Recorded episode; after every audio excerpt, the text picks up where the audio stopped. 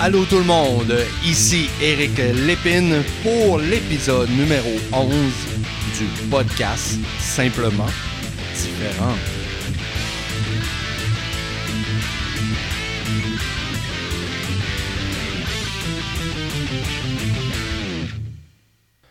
Aujourd'hui, on va parler de quelque chose que vous connaissez tous déjà parce que vous êtes présent sur ce podcast-là. Et de quoi on parle? On va parler du soutien.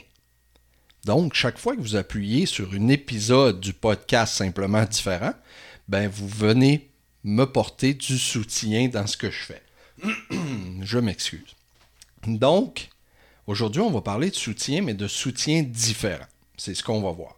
Mais avant tout, j'aimerais vous rappeler que l'épisode numéro 10 est disponible dans le fil des épisodes simplement différents. Et cet épisode numéro 10-là parlait de l'aide au service de garde et je recevais la très gentille Vanessa Verret. Donc, si vous avez manqué ça, redirigez-vous un petit peu à l'arrière et cliquez sur l'épisode numéro 10 la mission du podcast Simplement différent vers la meilleure version de l'autisme. Maintenant, c'est quoi?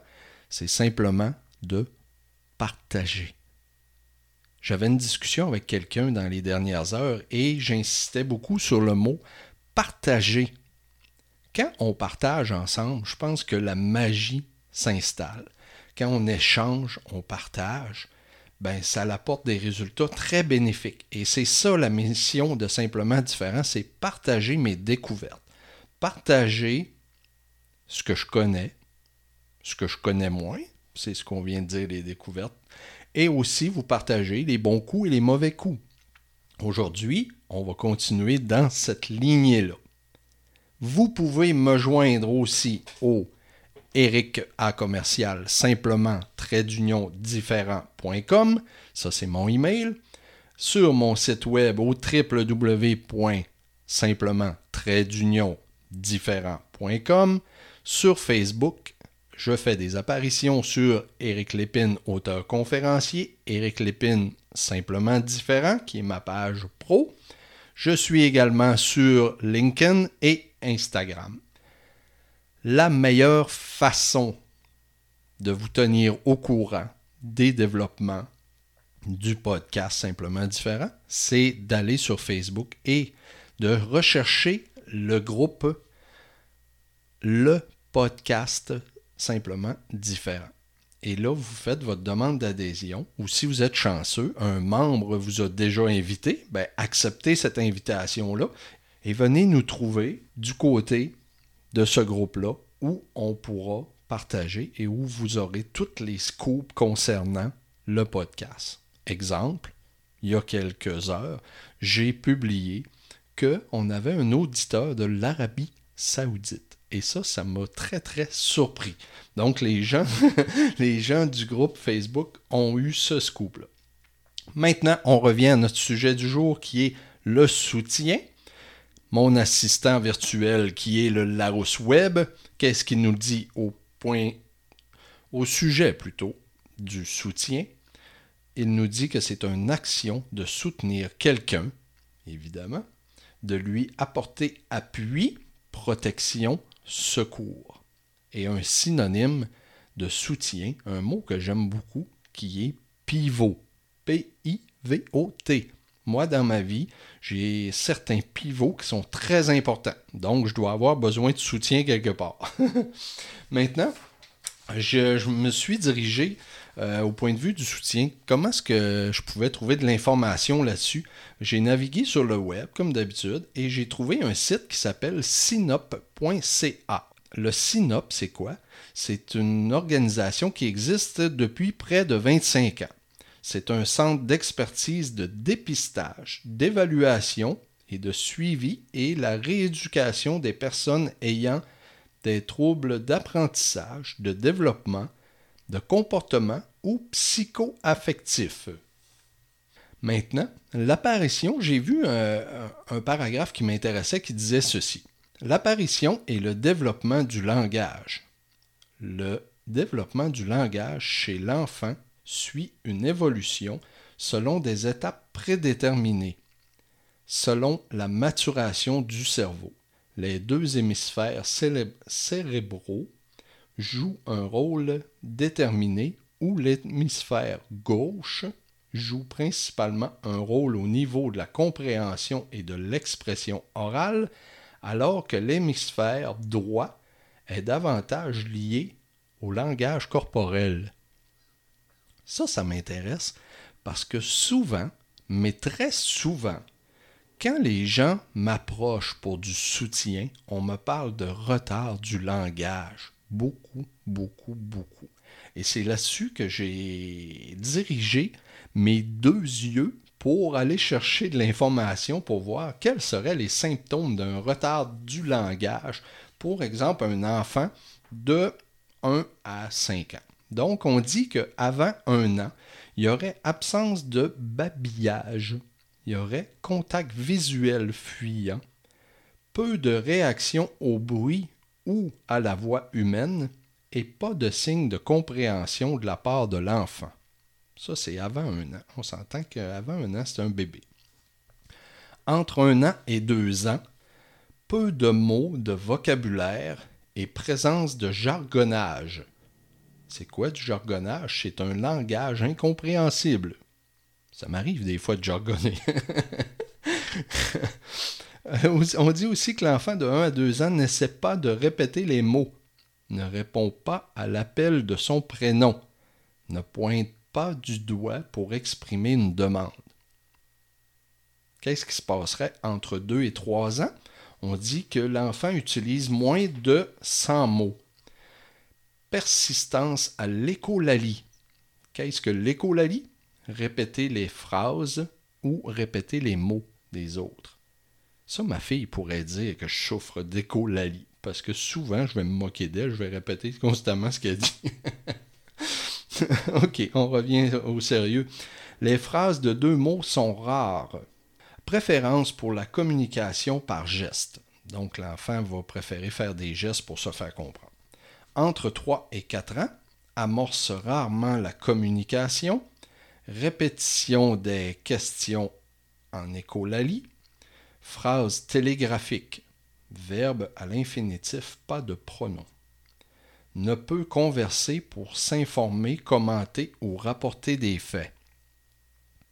On s'entend qu'un enfant de 3 à 4 ans, normalement, il va nous raconter beaucoup de, choses. Hein. Si l'enfant ne peut pas s'informer, commenter ou rapporter des faits, ben, il faut se poser des questions un petit peu sur le retard du langage entre 4 et 5 ans. Absence du je, inconscience du temps des verbes, une confusion des genres. Les genres, c'est quoi? C'est quand on mélange le pronom un, une ou la, le. Phrase courte et incorrecte. Donc ça, ça vous dresse un petit peu un bilan des symptômes qui pourrait y avoir chez votre enfant pour un retard de langage. On dit aussi les parents qui sont inquiets du développement de leur enfant peuvent rencontrer une orthophoniste ou une neuropsychologue. Le professionnel pourrait alors faire une évaluation orthophonique ou neuropsychologique, évidemment, selon la nature des retards observés. Donc aujourd'hui, on ne réglera pas les problèmes de, langage, mais on va en parler. Maintenant, moi, mon questionnement, face à ça, c'est quoi? Moi, je me pose la question, comment se passe le soutien d'enfants différents, plus précisément du côté de la France? Vous le savez, dernièrement, on a reçu une maman qui s'appelle Cynthia et on a parlé un peu du soutien. Comment ça se passe en France? Quelle est la réalité d'une personne offrant ce soutien? Ça, qu'est-ce que ça veut dire? C'est quelqu'un qui travaille quotidiennement en France, avec des enfants différents qui pourraient souffrir de retard de langage, comment ça se passe pour cette personne-là? Que se passe-t-il concrètement sur le terrain? Mon invité est d'une douceur remarquable. Au fil des mois, j'ai vu bon nombre de ses publications, notamment sur Instagram. Elle est française, thérapeute en troubles du langage et des apprentissages. Oh oh! Elle est aussi rééducatrice et thérapeute familiale spécialisée en thérapie du lien mère-enfant. Ça, je pense qu'on pourrait faire un podcast juste là-dessus. Ça m'intrigue beaucoup ce côté-là. Sophie Lanis, bonjour. Bonjour Eric. Ça va bien? Oui, merci pour l'invitation. ça, me... ça me fait plaisir. Ça me, fait plaisir. Comme je disais aux personnes, j'ai vu beaucoup ton travail euh, du côté d'Instagram. Puis euh, on a fait une formation ensemble, euh, chacun de notre côté, pas ensemble, chacun de notre côté, qui s'appelle l'Académie Zéro Limite. C'est comme ça que j'ai découvert, découvert Sophie en voyant ses publications. Donc ça fait quand même plusieurs mois que j'observe le travail de Sophie. Donc, Sophie, j'aimerais ça savoir, euh, c'est quoi ta mission quotidienne avec ce que je viens de dire de toi, qui est euh, tes, titres ou tes, euh, pas tes performances, comment on dit ça, tes qualifications plutôt? Alors, je, je, vais dire, pour être le plus synthétique possible, que on va dire que je viens de trois horizons, puisque j'ai commencé ma carrière dans le milieu euh, euh, éducatif pur, puisque j'étais enseignante euh, de lettres, de français, en milieu très difficile. Et c'est comme ça que je me suis spécialisée au fur et à mesure et que j'ai entamé un triple cursus parce que j'avais devant moi à la base des adolescents à la base en 1992, hein, je veux dire, des enfants, euh, euh, des adolescents avec euh, de, des troubles du comportement très graves. C'était mon choix. Hein. Ça a toujours été un espèce d'appel pour moi.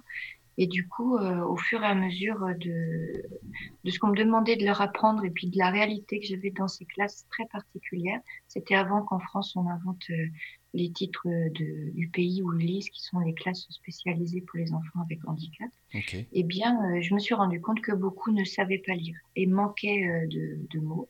Et c'est comme ça que je me suis intéressée tout d'abord aux troubles dits dyslexiques ou TDAH, troubles du comportement pur. Mhm. Euh, et bien évidemment, je n'avais pas assez avec ma petite formation d'enseignante classique. Donc, je me suis formée, je me suis spécialisée. Et en parallèle, j'ai suivi euh, un certain nombre de formations euh, dans, le développement personnel qui vont du coaching à la thérapie, euh, la psychopédagogie, selon Serge Boimard, hein, qui travaille avec les enfants qu'il appelle empêcher de penser. Et, voici comment, pardon, à force de, de, travailler avec des enfants de plus en plus spécifiquement bloqués, puisque euh, une fois que j'ai été spécialisée, je suis devenue formatrice dans les troubles du langage en France, hein, mhm. Paris, euh, et, euh, et, du coup d'avoir rencontré beaucoup d'enseignants de tous ordres qui venaient d'autres établissements plus que scolaires, des IME, des instituts spécialisés avec des jeunes qui avaient d'autres sortes de, troubles liés à des handicaps euh, ou avec euh, des troubles neurologiques, eh bien, j'ai atterri avec euh, des enfants avec autisme. Et par choix aussi parce que d'un point de vue personnel, la petite histoire raconte que depuis que je suis petite, s'il y a un autiste dans l'assemblée, il vient se coller contre moi et on ne sait pas pourquoi. Ah, chanceuse, chanceuse. voilà, euh, je, me suis toujours sentie très honorée de, de, ça et toujours très très surprise parce que bah, je crois que ce sont des, des enfants euh, qui méritent un amour inconditionnel et, vers lesquels j'ai toujours été euh, terriblement attirée. Et là où ma carrière a basculé, c'est quand j'ai lu pour des... J'avais vraiment des enfants dysphasiques et dyslexiques et en troubles euh, carrément des enfants mutiques en fait. Hein. Euh, j'ai eu une petite fille de 12 ans qui n'avait pas parlé depuis ses 12 ans, euh, depuis ses deux ans, et, et j'ai lu les livres de Daniel Tammet. J'imagine que tu le connais, qui est un, un autiste Asperger qui est très connu, et il a, il a raconté sa vie dans deux livres, dont un s'appelle Embrasser le ciel immense, et le deuxième, je sais plus lequel a été écrit en premier, s'appelle Je suis né un jour bleu. Ah. Et en fait, voilà, tu connais? Non, du tout. Mais je trouve, je, trouve, je trouve le titre euh, intéressant. je, te redonnerai les, les, références si tu as envie. Et c'est vraiment, euh, bon, moi, le, cerveau humain et l'intelligence humaine qui ne rentrent pas dans le moule m'a toujours fascinée. Et en lisant ces livres, dans la mesure où j'étais formée euh, dans toutes les pédagogies alternatives, type Montessori, Freinet, etc., ça m'a frappé à quel point les enfants les plus bloqués que j'avais euh, devant moi, donc qui était étiqueté dysphasie, dyslexique sévère, etc., fonctionner, comme tu disais dans ton introduction tout à l'heure, principalement avec un langage corporel et non verbal, et donc par le cerveau droit. Alors, j'aime pas trop couper les humains en deux avec le cerveau gauche et le cerveau droit parce que mmh. on a vraiment besoin des deux.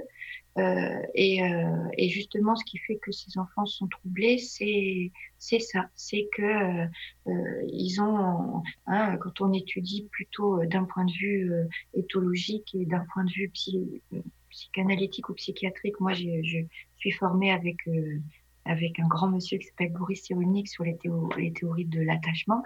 Et c'est quelqu'un qui explique à quel point euh, le langage est lié à l'émotionnel d'un enfant dès, euh, dès le, ventre de sa maman, en fait. Hein, euh, même quand on travaille, moi je, suis formée aussi un petit peu à la psychogénéalogie, on peut vraiment se rendre compte que il y a vraiment tout, à, tout, tout un circuit neuronal qui se met en place d'une certaine façon pour les enfants qui naissent avec euh, autisme ou trouble du langage. Et donc, quand je travaille avec ces enfants étiquetés dysphasiques ou dyslexiques sévères, et que j'ai lu ces livres de cet autiste Asperger qui décrit son mode d'apprentissage. Il décrit comment il est arrivé au monde, euh, dans le monde euh, j'aime pas trop le dire, mais neurotypique, parce que j'aime pas classer les gens. Moi, je pense qu'un humain est un humain et que c'est le qui, qui enrichit.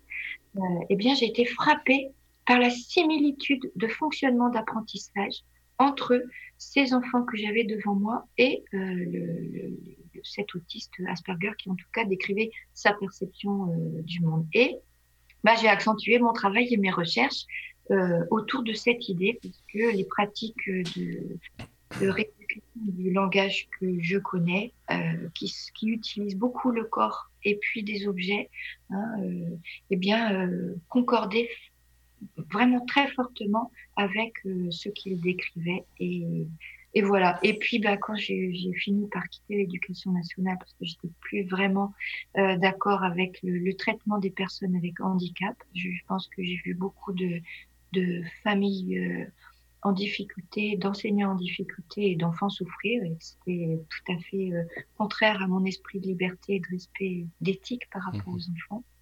Eh bien, euh, voilà, j'ai ouvert mon cabinet en libéral, donc euh, il y a maintenant euh, 9, 9, ans en libéral et donc 27 ans d'expérience avec ces enfants quand même.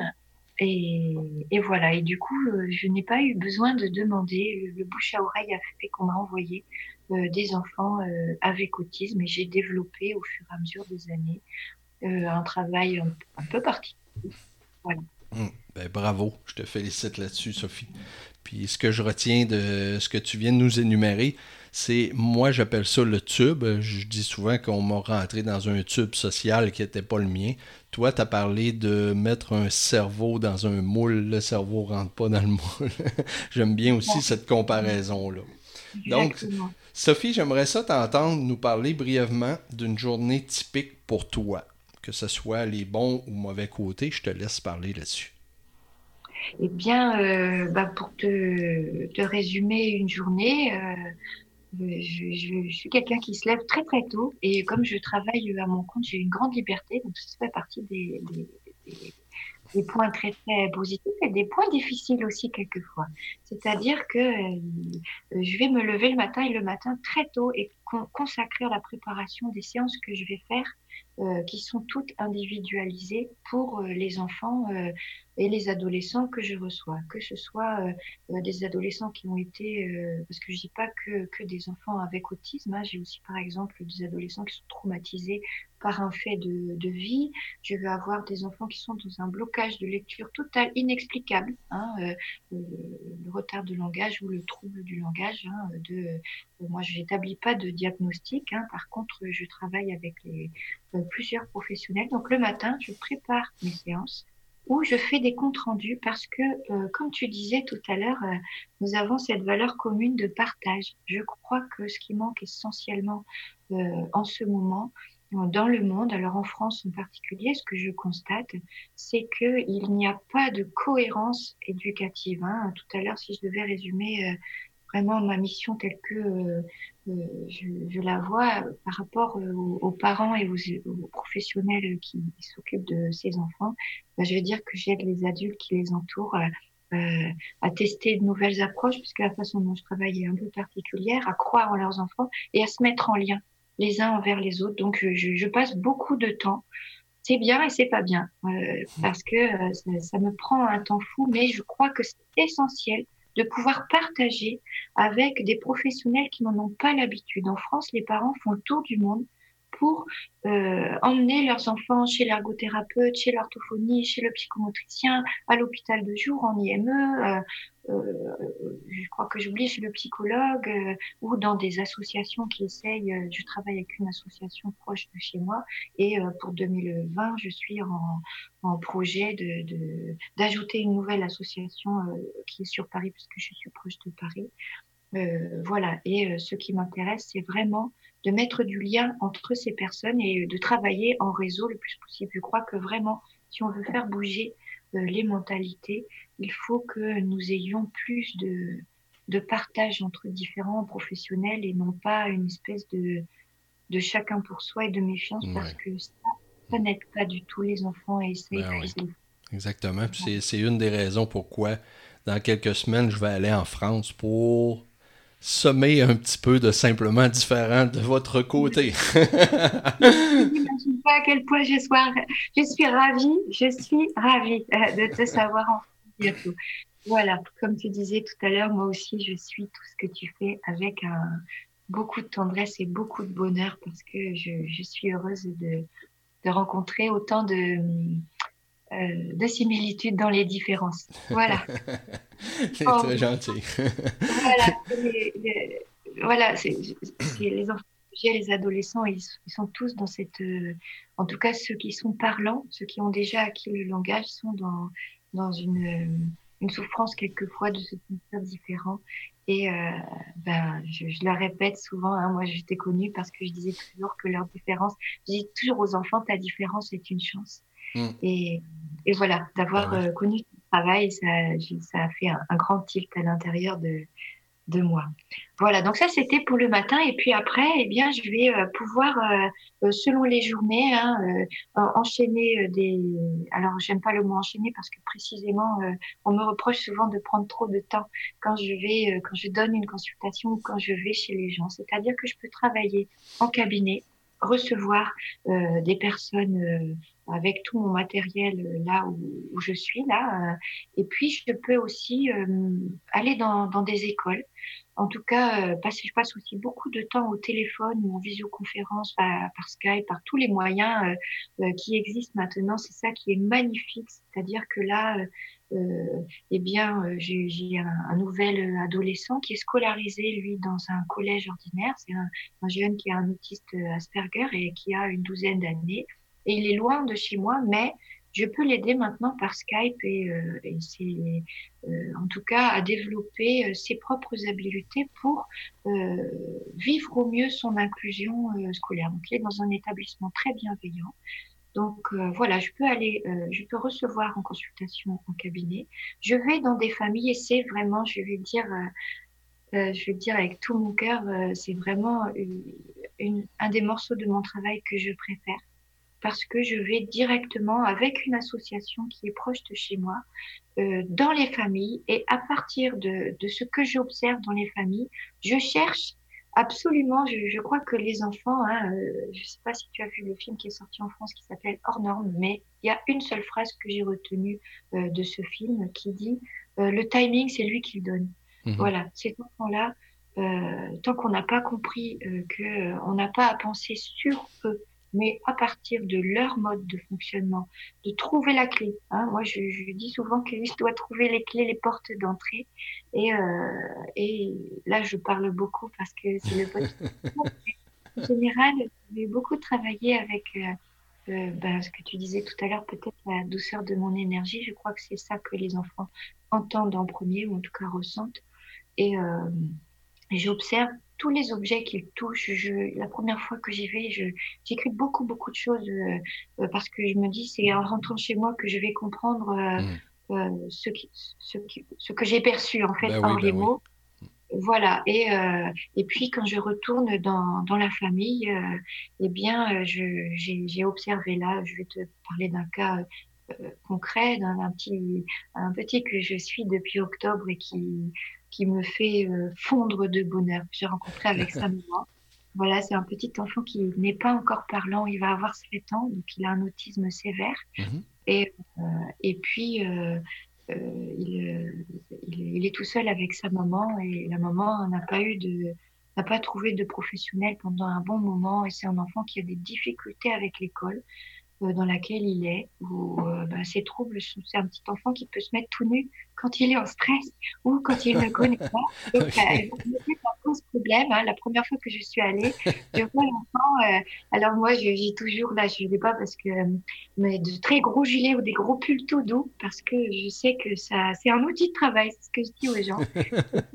la première fois, ce petit garçon se met tout nu, la maman très gênée. Et je lui dis non, laissez faire, pas de problème. Je, euh, j'ai l'habitude et je m'assois dans le canapé et j'ouvre l'immense, c'est un gilet de maternité que j'ai, hein, j'ai passé l'âge d'avoir des enfants, mais euh, et voilà, et donc j'ouvre euh, mon, mon, grand gilet, je m'assois sur le canapé et tout simplement ce petit garçon non parlant, mais non parlant avec notre langage verbal, hein, mhm. mais tellement parlant avec son petit corps, eh bien vient se mettre en boule comme un fœtus dans, dans, dans, dans mon gilet, dans mon bras. Donc euh, voilà, si je devais exprimer le genre, je ne, je, ne, sais pas comment expliquer euh, ceci. La maman, évidemment, est très émue parce que son petit est d'ordinaire très très peureux. Euh, et voilà, une fois que, que cet enfant a compris que j'allais l'accueillir dans sa globalité comme ça, eh bien, il a été complètement tranquille et nous avons pu commencer le, Mmh. l'apprentissage de, de, nous connaître. Hein. Donc voilà euh, ce genre de, de, séance. Alors ça, c'était la première. Elle est tellement belle que ben voilà, cette maman était très surprise. Moi, un peu moins, mais toujours euh, euh, très honorée. À chaque fois, j'ai l'impression que ces enfants nous font un cadeau hors du commun. Ben oui. ben oui, puis ils ont une capacité aussi à ressentir le magnétisme. Donc, toi, tu es arrivé là avec toutes tes bonnes intentions, ta douceur, ta richesse. Ben, cet enfant-là l'a détecté facilement. Hein. Très, voilà, très probablement, hein, ce qu'on disait tout à l'heure, c'est leur cerveau émotionnel qui fonctionne euh, à 1000 à l'heure oui. euh, et, qui, fait que eh bien, cet enfant il n'a pas eu pour l'instant euh, besoin de, du langage verbal pour comprendre que je l'accueillais. Euh, il, était, il, était, pas en danger avec toi cette journée-là. très, très, probablement et du coup ben, ça aide beaucoup quand on travaille sur la thérapie du lien mère-enfant hmm. parce que ben, les premières séances sont très très importantes et elles sont parfois un peu déstabilisantes pour, pour les mamans mais c'est vraiment des séances que j'aime beaucoup parce que c'est quand on y va avec tout son cœur, bien sûr que j'ai appris beaucoup de choses. Hein. J'ai acquis au, fil des années une certaine science. Hein. Je ne fais pas n'importe quoi. Là, quand je le décris comme ça, ça a l'air un peu fou. je, sais pas euh, mais euh, peu importe, c'est quand même, euh, voilà, je suis branchée sur tout ce que j'ai appris grâce à Boris Cyrulnik et cette thérapie de, du lien d'attachement hein, sécure. et on sait, hein, comme tu décrivais tout à l'heure, que le retard de langage, c'est un blocage de l'enfant à un des moments où il s'est senti insécurisé. Et c'est là où notre travail est important, c'est que peu importe à la limite ce qui a bloqué. Mmh. Nous, euh, on va travailler sur comment on peut retricoter du lien, du lien sécure. Euh, entre cet enfant et euh, le, monde, hein, entre cet enfant et la maman quelquefois qui, s'en veut souvent, hein, beaucoup de ne pas réussir à faire plus, en tout cas la maman de cette, ce petit enfant, c'est le travail que j'ai commencé avec elle et c'est magnifique son évolution parce que c'est une maman très très courageuse. Mm. Donc, donc voilà. Et puis, bah ça c'est voilà, c'était pour te décrire des des actions que je peux faire directement dans les familles. Et puis, euh, un autre aspect de mon travail que je trouve extrêmement important, c'est, euh, et pas encore assez développé parce qu'il y a encore beaucoup de méfiance, c'est de pouvoir aller directement dans les établissements. Alors, comme j'ai un statut euh, particulier, vu que je viens du monde de l'enseignement, c'est toujours à double tranchant. Soit les gens considèrent que, mais pourquoi elle est partie euh, hmm. euh, Soit au contraire, ils savent que je connais très très bien le milieu éducatif et ça me permet de faire le lien entre ben, des mamans écorchées, hein, des institutions qui ne savent pas trop comment prendre cet enfant. Par exemple, ce petit enfant là dont je te parlais tout à l'heure, il a besoin d'un grand enveloppement. C'est quelque chose qu'on retrouve beaucoup hein, chez beaucoup de ces enfants. Et je me dis que si dans les écoles, il y avait juste une couverture à disposition qui permettrait à cet enfant de se poser dans un petit coin, mais en boule s'il en a envie, à ce moment-là, avec euh, son, son, assistante, s'il en a une, ou avec un enfant euh, tuteur. Hein, euh, il y a une école dans laquelle je vais où ils ont mis en place des anges gardiens, des enfants qui sont doux et, qui vont ben, les aider, c'est-à-dire qu'ils pourraient à ce moment-là leur tendre cette petite couverture tout douce ou l'objet qui est important pour cet enfant-là, qui permettrait d'éviter des crises quand il y a eu trop de stimulation sensorielle. Et ça, c'est des choses évidemment que les enseignants en France ne, ne sont pas formés à ça et c'est un très grand regret. Mmh. Et voilà, donc euh, j'ai un cas d'une petite fille que je suis depuis un an. Je sais que l'année dernière, j'y suis. C'était compliqué. Euh, je, je, je, savais que ma place était euh, pas tout à fait légitimée. En tout cas, moi, je me légitime en tant que professionnelle parce que je, je sais que j'aime le partage, mais euh, il a fallu plus d'un an et qu'on puisse prouver les progrès que pouvaient faire ces petites, que toute l'équipe éducative, c'était en décembre pour cet enfant-là, puisse voir que je ne travaillais pas contre eux ni à part de eux, mais à partir de tout ce qui se passe dans son quotidien, et qu'ils ont vu les progrès que la petite fille a pu faire.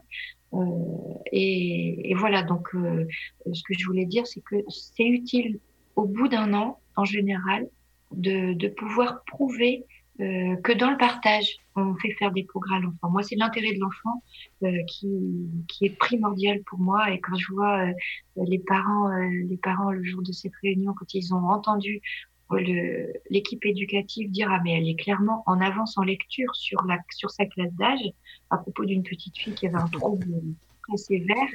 Et bien, euh, bon, je suis repartie. C'était la veille de mon anniversaire. C'était magnifique parce que c'était un cadeau superbe euh, de se dire, euh, ben, le plus beau cadeau qu'on pouvait avoir, c'était ça, ce partage et que toute cette équipe ait compris qu'à nous tous, on a notre petite pierre à apporter de bienveillance pour ces enfants. Ben oui, mais Sophie, je te félicite parce que le, le temps file très vite. vous, pouvez, vous pouvez voir que Sophie est très ouverte au partage et très passionnée de son travail. Pardon, il faut me couper si je parle trop. Sophie, on va, on va, terminer le podcast sur, sur ces affirmations-là. Je te remercie beaucoup, beaucoup d'être, euh, d'avoir accepté mon invitation puis ce partage-là. Puis ça me fera plaisir de te réinviter encore avec la foule d'informations que tu as pour nous. Avec, plaisir, avec plaisir, euh, Eric, vraiment. Hein, Donc, merci encore une fois. Fait que je dis aux gens en conclusion, je suis simplement différent. Vous êtes simplement différent. On se retrouve dans une prochaine épisode. Bye bye.